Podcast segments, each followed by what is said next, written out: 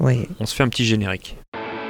La Fédération de la libre pensée du Lot présente le temps des cerises. Rachel et Michel vous lisent et commentent des textes sur la laïcité, la République, la religion, l'école laïque ainsi que sur l'actualité. La libre pensée n'est pas une doctrine, c'est une méthode, celle du libre examen. Elle ne tient pour vrai que ce qui est vérifiable et vérifié. Il en découle que nous nous affirmons progressistes, anticapitalistes, anti-religieux, antimilitaristes et partisans actifs du progrès social. Le temps des cerises, une émission mensuelle sur Décibel FM. Bonjour à toutes et à tous, bienvenue dans l'émission Le temps des cerises. Nous sommes euh, tout début mai et donc nouvelle émission mensuelle toujours avec Rachel et Michel. Bonjour. Bonjour à tous. Et Rachel, bonjour. Bonjour. Et euh, bien, on continue comme à notre habitude. On écoute le sommaire qui nous est dit par Michel. Oui, alors euh, aujourd'hui nous allons parler euh, des femmes et la guerre. Et ça depuis l'éveil de la femme du 13 octobre 1932. Des manifestations pour la dépénalisation de l'avortement à Buenos Aires devant le Congrès des députés en utilisant l'image du pape et qui dit si le pape était une femme, l'avortement serait loi. Un peu d'histoire des mois de février, mars et avril. Et quelque chose d'intéressant là, c'est on va parler de la voiture électrique, le moteur de croissance, point d'interrogation. Reine des routes européennes demain, point d'interrogation. Cela n'aurait que des avantages? Enfin presque. Et enfin, toujours nos bling-bling. Alors Rachel, euh, nous allons parler de ces femmes et la guerre qui a bien été décrite euh, dans l'éveil de la femme le 13 octobre 1932. Presque tous les peuples primitifs, sauvages et barbares méprisent la femme. On peut, à ce mépris, trouver des exceptions, mais il faut les chercher à la loupe. À part quelques peuples où a régné le matriarcat, la femme est considérée partout comme un être inférieur. Bête de somme ou bête de plaisir, ménagère ou courtisane, comme disait Proudhon, plus moderne mais à guère plus avancée du moins à ce qui concerne la condition faite à notre sexe. La raison de ce mépris est dans la faiblesse physique des femmes, et plus particulièrement dans la guerre. L'homme fait la guerre et la femme ne la fait pas. Tout le mépris du sexe mâle vis-à-vis d'une autre vient de là. Fort heureusement pour nous, le monde est en train de se retourner. Il se trouve que c'est le sexe qui fait la guerre qui a tort, et celui qui ne la fait pas qui a raison. Toute l'idéologie guerrière est absurde. Les idéaux guerriers, d'honneur, de patrie, de discipline des armées, le prestige des chefs, n'ont fait que servir de couverture à ce qui n'est en réalité qu'un brigandage collectif. Avec ces mots sonores, devoir militaire, patrie, on mène les hommes à la mort. Ils croient se battre pour leur pays. Ils se battent et meurent pour du charbon, du pétrole, pour du fer. Et en fin de compte, des millions d'hommes tombent pour le profit de quelques industriels qui sortent de l'aventure couverts d'argent et d'honneur. Oui, Fabien, alors toujours les femmes et la guerre dans l'éveil de la femme, et je répète, du 13 octobre 1932 quand même. Hmm. L'esclavage dans lequel ont été tenues les femmes a eu cela de bon, à travers tant de mauvais, bien entendu. Cela de bon qu'elles n'ont pas été formées à cette absurde école. Aussi pensent-elles simplement que la vie est le premier de tous les biens et qu'il n'y a pas d'honneur, de patrie et de drapeau qui vaille qu'on aille se faire tuer. Partout où les femmes ont pu se faire entendre, elles ont manifesté leur horreur de la guerre qu'elles considèrent comme une barbarie et une absurdité. À plusieurs reprises, les femmes allemandes ont affirmé leur pacifisme dans leur vote. En France, les femmes, maintenues dans l'inexistence politique, ont eu moins l'occasion de s'affirmer. Néanmoins, nombre de pétitions en faveur de la paix ont obtenu des centaines de milliers de signatures. En 1930, un référendum organisé par un, journal a recueilli 5000 votes féminins sous le nom d'Aristide Briand, parce que ce nom symbolisait la paix. Certes, Le sexe féminin n'a pas que des vertus. Néanmoins, en thèse générale, il représente la paix, l'absence de violence, la douceur des mœurs. Il est placé sous le signe de la vie, alors que l'homme, avec ses fusils, ses canons, ses mitrailleuses, n'a travaillé que pour la mort. C'est la femme qui est dans la bonne voie, l'humanité, bien tard, mais on commence à le comprendre. En direct de transmission, l'organisation du contrôle est une performance de haut niveau. Score 3 à 0. Ulysse a gagné, bâton Zoro. Et King Size est vainqueur. À droite de votre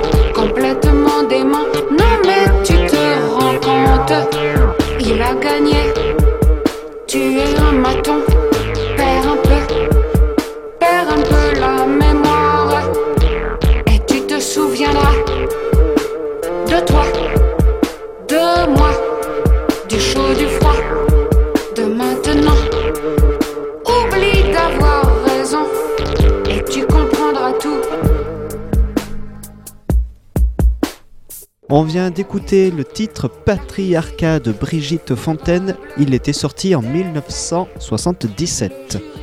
Rachel et Michel, le temps des cerises.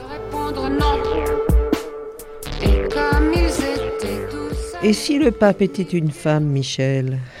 Oui, une manifestation pour la dépénalisation de l'avortement a réuni des milliers de personnes à Buenos Aires devant le Congrès des députés.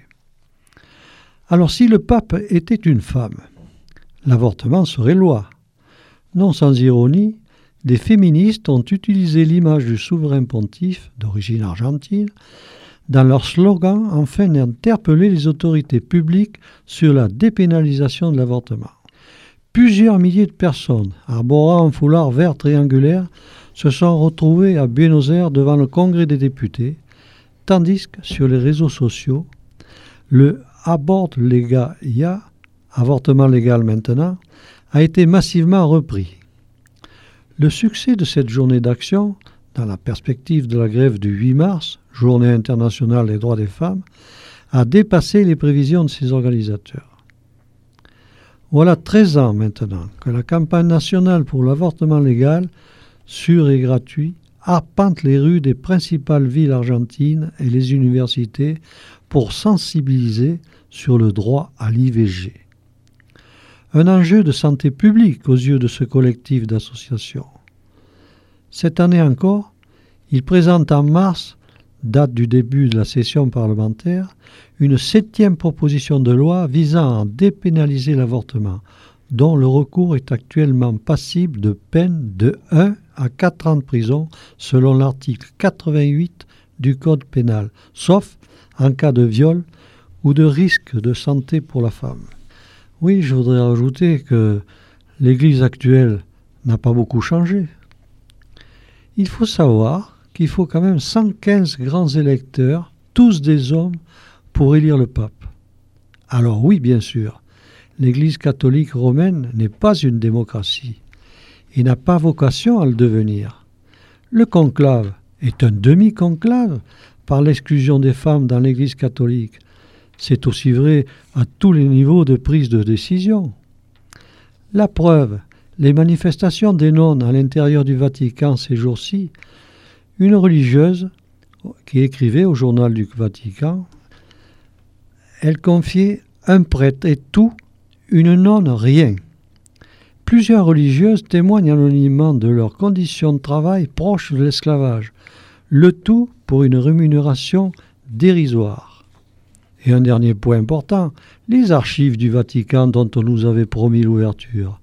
Y aurait-il des positions cachées pendant la Deuxième Guerre mondiale Ou le nettoyage de certaines archives compromettantes n'est pas encore terminé? Nous attendons avec impatience l'ouverture de ces archives, ainsi que le mariage des prêtres. Agnès Bill, l'enceinte vierge. Dans les cités, les bidonvilles, le pape bénit la pauvreté. Ça passe le temps, ça tient tranquille. Ceux qui n'ont plus rien à becter. Et puis le très saint père a dit faut faire des gosses, même sur repos. Ils iront vite au paradis. De toute façon, ici, il n'y a pas de boulot. Oh, dis monsieur, qu'est-ce qui se passerait si la Sainte Vierge, elle avortait? Sans le paradis, ce serait peut-être mieux. S'il te plaît, fais-moi rêver un peu. Partout on crève, mais c'est une chance. Et puis, faut bien se faire une raison. Au moins, ça limite les naissances. Sans cette année contraception. Bien sûr, les viols font une moyenne. Faut se résigner, surtout rien dire. Que naissent les gosses de la haine, pourvu qu'ils soient faits sans plaisir. Oh, dis monsieur, qu'est-ce qui se passerait si la Sainte Vierge, elle avortait? Sans le paradis, ce serait peut-être mieux. S'il te plaît, fais-moi rêver un peu. On parle de vice et de péché, et on excise des gamines, pourvu qu'il y ait frigidité. On peut pas dire que ce soit un crime, faut pas croire que ce soit de l'esclavage, puisqu'elles ont le droit de prier Dieu. Dans les liens sacrés du mariage, ça fait mal qu'elles ferment les yeux. Dis monsieur, qu'est-ce qui se passerait si la Sainte Vierge, elle avortait Sans le paradis, ce serait peut-être mieux. S'il te plaît, fais-moi rêver un peu. Faire des mômes, c'est pas un loisir. Faut que les mères pondent sans conviction. Mais si elles peuvent pas les nourrir, c'est plus prévu par la religion. De toute façon, elles n'ont qu'à se laisser faire et se soumettre au testament. Se montrer digne de leurs ovaires et se laisser enfoncer sagement. Oh, dis monsieur, qu'est-ce qui se passerait si la Sainte Vierge, elle avortait Sans le paradis, ce serait peut-être mieux. Te plaît, fais-moi rêver un peu. Ceux qui ont de la moralité montent des gangs, des commandos pour faire naître ceux qu'ils vont taxer. Plus tard d'être des enfants de salauds, les bien-pensants, les bonnes chrétiennes vont s'occuper de ces petits garces. Le temps qu'éclosent leurs mauvaises graines, qu'on oublie après à la DAS. Oh, dis monsieur, qu'est-ce qui se passerait si la Sainte Vierge elle avortait? Sans le paradis, ce serait peut-être mieux. S'il te plaît, fais-moi rêver un peu. Ils se protègent sous leur tonsure et revendiquent leur petite calotte. Sans doute pour eux que c'est plus sûr que de nous laisser mettre des capotes. Pas la peine d'avoir son certif pour nous faire docilement gober. Satan est séropositif, comme tous ceux qui l'ont bien cherché. Oh, dis monsieur, qu'est-ce qui se passerait si la Sainte Vierge elle avortait? Sans le paradis, ce serait peut-être mieux. S'il te plaît, fais-moi rêver un peu. Le seul virus qui soit bien vu, c'est l'Église, c'est la religion. Fais gaffe à toi si tu l'as plus. On te pardonne mal ta guérison. ces malades-là sont sanctifiés. Au ciel, y a plus de phase terminale.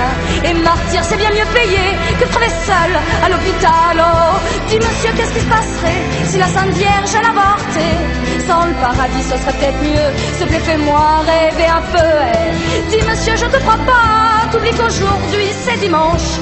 Jamais la Vierge n'avortera. La fête sainte, pas faiseuse d'ange. On vient d'écouter Agnès Bill et son titre L'enceinte vierge. Décibel FM, Le temps des cerises, Rachel et Michel. Et maintenant, on va parler des 150 femmes qui meurent tous les ans lors d'avortements clandestins.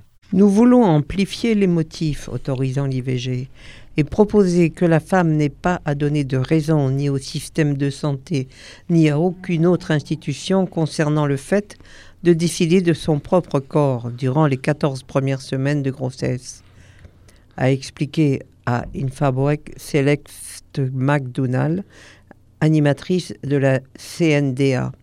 Dans ce même entretien, l'enseignante rappelle que ce projet de loi vise à assurer dès son premier article que toute femme comme droit humain basique a le droit d'interrompre sa grossesse si elle le désire la responsabilité de veiller à la santé et à la vie de femme, de la femme, il faut prendre en compte que ce 150 femmes meurent tous les ans lors d'avortements clandestins incombe au législateur, poursuit-elle.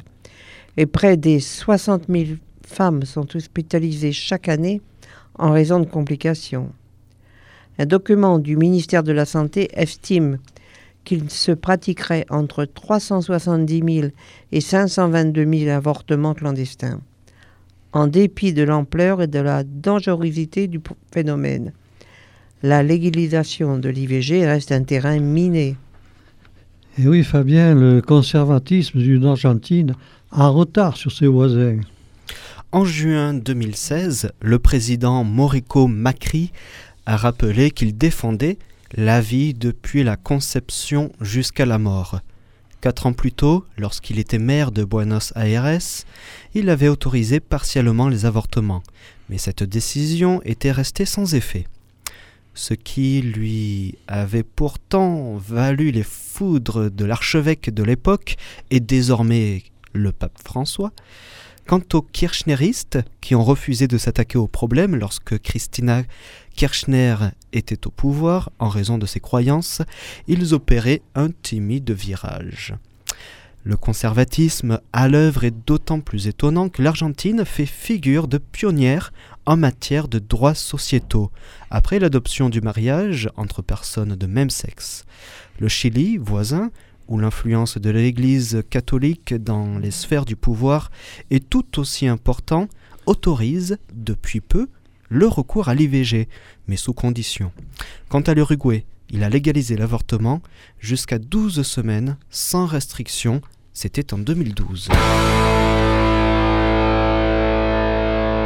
Février, mars, avril, ce jour-là, un peu d'histoire, Michel. Oui, on va commencer par le 20 avril 1825. Le roi Charles X fait voter une loi sur le sacrilège en pensant de la sorte rechristianiser la France. Le texte condamne à mort, avec amende honorable, c'est-à-dire obligation de se repentir en public avant l'exécution, toute personne qui aurait en public profané des hosties ou les, vases les contenant. C'est du jamais vu. Cette loi, qui assimile le sacrilège à un parricide est promulgué malgré les critiques, y compris chez les ultras, c'est-à-dire Chateaubriand, Mollet, Brockley, etc. Mais elle ne sera jamais appliquée et le successeur de Charles X l'abrogera sans attendre le 11 octobre 1830. C'est à partir du XVIe siècle que les gouvernements ont vu l'intérêt d'instrumentaliser le sacrilège ou le blasphème à des fins personnelles ou politiques. 4 février 1794, abolition de l'esclavage. La Convention abolit l'esclavage sur une proposition des députés René Levasseur, de la Croix et Danton. L'esclavage est aboli sur tout le territoire de la République française. À la tribune, les représentants de Saint-Domingue, principale colonie française, sont ovationnés. La loi du 16 pluviose en deux sera transgressé dès 1799 quand la traite reprendra au Sénégal. En 1802, le premier consul Napoléon Bonaparte rétablira l'esclavage en France. Le commerce des esclaves continuera d'être exercé jusqu'au 27 avril 1848, date à laquelle il sera définitivement aboli cette fois par la Deuxième République.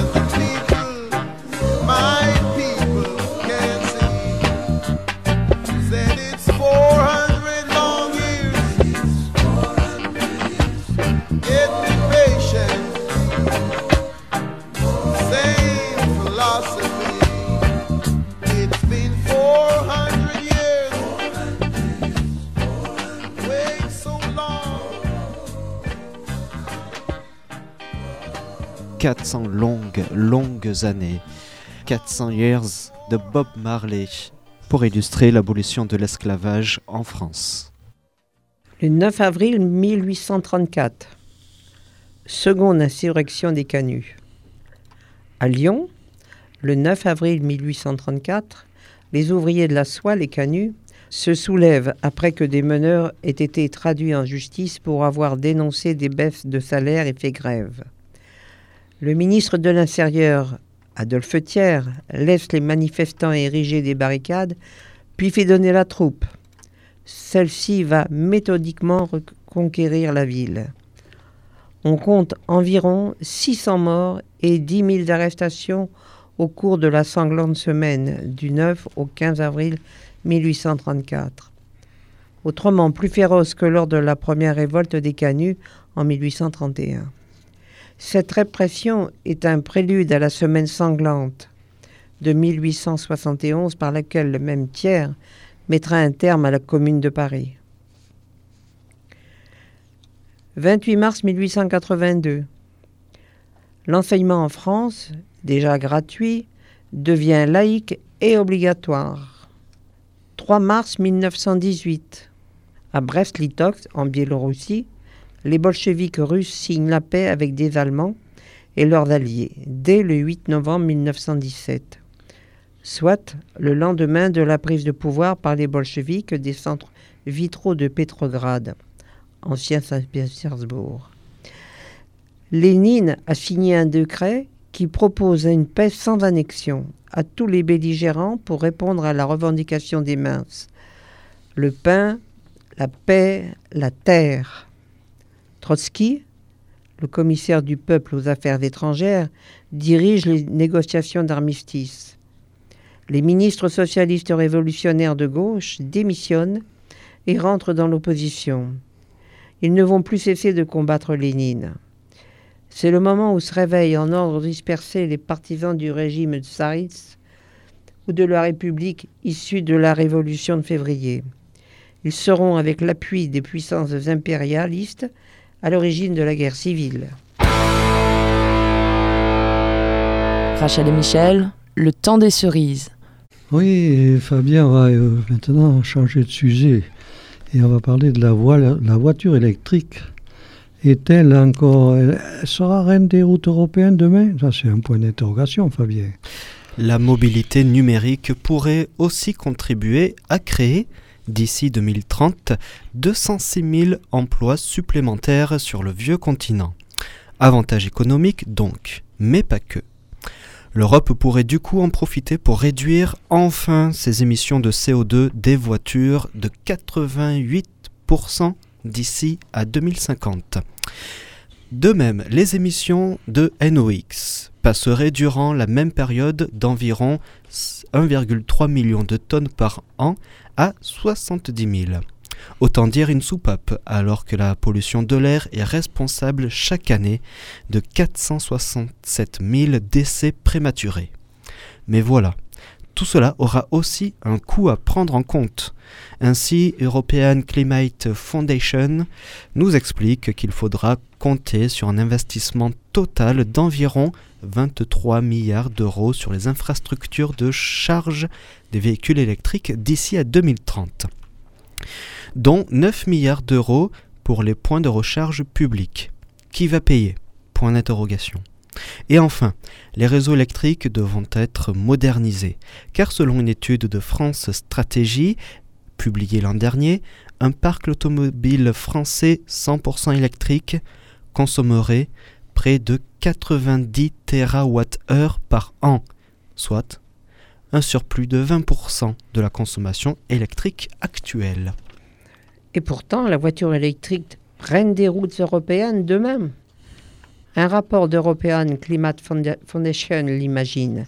Et ça n'aurait pas que des avantages. Enfin, presque, Michel. Oui, en Allemagne, berceau européen de la construction automobile, la justice pourrait dans ces prochains jours donner un petit coup de pouce à tous ceux qui veulent en terminer avec les moteurs à essence. Celle-ci va en effet tenter de mettre fin à la circulation des voitures diesel les plus polluantes. Décision évidemment redoutée par les responsables politiques, mais plus que tout par les constructeurs automobiles empêtrés dans le Dieselgate. Gate, pardon. Alors que la Commission européenne menace Berlin de poursuites pour son inaction face à la pollution, la Cour administrative fédérale veut statuer sur la possibilité d'interdire dans certaines zones les véhicules diesel les plus anciens responsables d'émissions d'oxyde d'azote. Coïncidence ou pas, European Climate Foundation, ECF, présentait hier un rapport Comment sortir du tout pétrole peut renforcer l'économie? Selon ce document, laisser les hydrocarbures là où ils sont aurait d'énormes et nombreux avantages. Cette transition pourrait même être plus rapide qu'on ne l'imagine. Ainsi apprend-on que grâce à cette mobilité numérique électrique, l'Europe pourrait réduire ses dépenses d'importation de pétrole de 49 milliards d'euros d'ici à 2030. L'économie de l'Union en serait donc renforcée et pourrait voir son PIB croître de 0,2% en 2030 et de 0,5% d'ici à 2050, ce qui est pas mal. Et un véhicule électrique n'est toujours pas 100% écologique, Rachel. Et oui, restent d'autres détails, loin d'être minimes. Un véhicule électrique n'est pas toujours 100% écologique dans sa conception.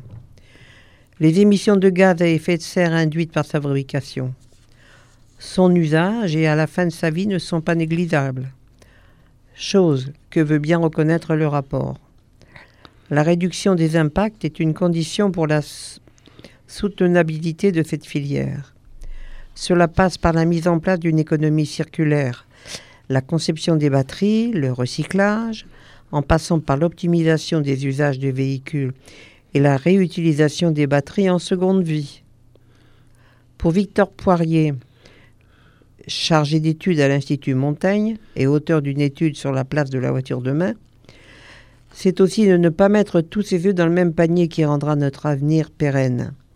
Il faut encourager toutes les technologies prometteuses à part égale et ne pas privilégier une seule solution afin de ne pas reproduire les erreurs du passé avec le diesel. Attention aux heures de pointe en cas de recharge. Selon l'étude de France Stratégie publiée il y a un an, un parc de 30 millions de véhicules électriques se rechargeant en même temps à 19 heures, même lentement à 3 kW, 3 kWh, nécessiterait une puissance supplémentaire installée de 90 gigawatts. soit un quasi-doublement de la demande de pointe actuelle. Et voilà pour ce sujet. Avant de conclure, quelques petits bling bling. Alors, je commence avec Melania Trump. La First Lady s'est affichée avec une atroce robe Erdem à, 5, à 5500 dollars, rosâtre et pleine de paillettes. Un prix exorbitant a sorti un accoutrement clinquant et de mauvais goût. C'est la Trump style. Un autre bling bling, plus de 100 000 euros, c'est le prix envisagé du téléviseur micro-LED de Samsung, baptisé The Wall. Entendez, le mur. À ce prix-là, inutile de refaire la peinture. Ces 3,65 mètres de diagonale couvriront toutes vos petites imperfections. Et le dernier bling bling, Spica Virginis, le stylo en or du fabricant Pschorr a été conçu avec une imprimante 3D. Une première version en titane était considérée comme pas assez luxueuse. Celle en or coûtera donc 14 320 euros pour un stylo. Voilà, seulement. Et donc, c'est sur ces bling bling que cette émission se termine. Et je vous rappelle les horaires de diffusion. Vous nous écoutez toutes les semaines à partir de 11h le mardi. C'est une émission mensuelle, je vous précise. Merci beaucoup Rachel et Michel et on se retrouve le mois prochain. Au mois prochain. Au mois prochain. Au revoir. Au Au revoir. La Fédération de la libre pensée du Lot présente le temps des cerises. Rachel et Michel vous lisent et commentent des textes sur la laïcité, la République, la religion, l'école laïque ainsi que sur l'actualité. La libre pensée n'est pas une doctrine, c'est une méthode, celle du libre examen. Elle ne tient pour vrai que ce qui est vérifiable et vérifié. Il en découle que nous nous affirmons progressistes, anticapitalistes, anti-religieux, antimilitaristes et partisans actifs du progrès social. Le temps des cerises, une émission mensuelle sur Décibel FM.